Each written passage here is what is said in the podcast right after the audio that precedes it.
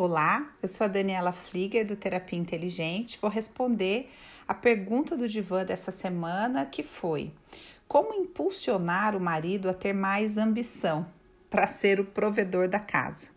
Olha, essa pergunta é muito curiosa, tem muitas camadas, né? Então eu vou tentar é, falar um pouco dessas camadas.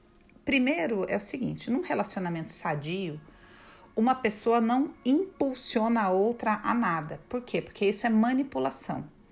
Quando uma mulher faz uma pergunta, como é que eu faço meu marido querer? Como é que eu faço meu marido enxergar? Como é que eu faço meu marido fazer?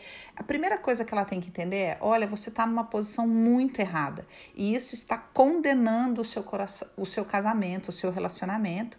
Por quê? Porque você está numa posição de manipuladora, você está numa posição de maior, e isso vai prejudicar seriamente o seu relacionamento.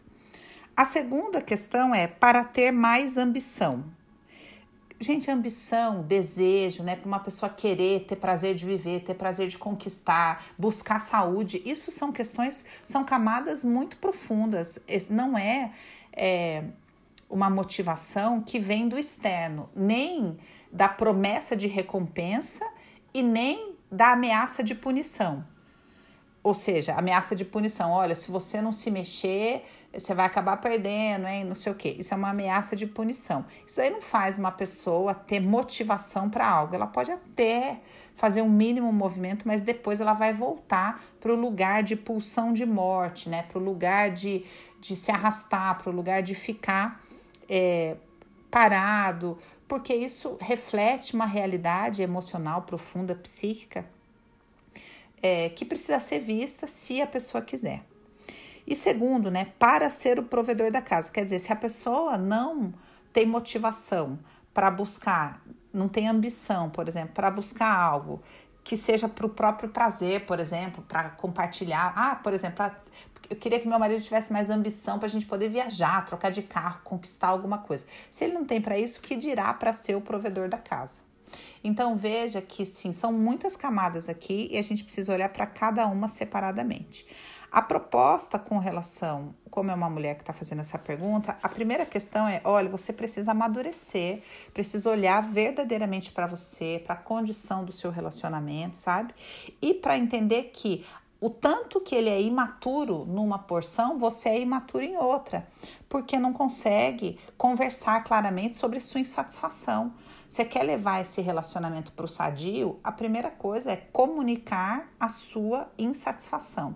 É sentar, não na, na manipulação, tentando convencer de nada, mas tentando comunicar. Olha, a gente precisa conversar porque eu te amo, porque eu te respeito, porque eu quero investir no nosso relacionamento, é importante que você saiba, sem jogo, sem manipulação nenhuma, que eu estou profundamente descontente com o desequilíbrio financeiro da nossa relação.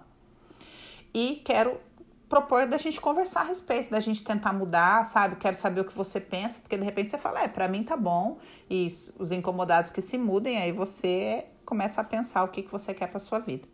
Né? Então, esse primeiro movimento adulto para o qual você tem que se preparar é sentar como uma mulher adulta diante dele, sem máscara, sem manipulação, sem joguinho e falar: eu estou descontente com o desequilíbrio da nossa relação. E falar: vamos, vamos construir uma, uma solução juntos? Vamos conversar a respeito disso e, e caminhar para uma solução. Essa é uma primeira questão. A segunda questão é pare de fazer por ele, verdadeiramente pare de fazer por ele. Porque ele, é, o relacionamento não chegou nesse nível sozinho, né? Ele foi ensinado que você era grande e ele era pequeno, que você era a mamãe e ele era o filhinho e que as coisas podiam seguir dessa maneira. Então, é preciso também uma nova aprendizagem. Olha, não vai funcionar mais assim.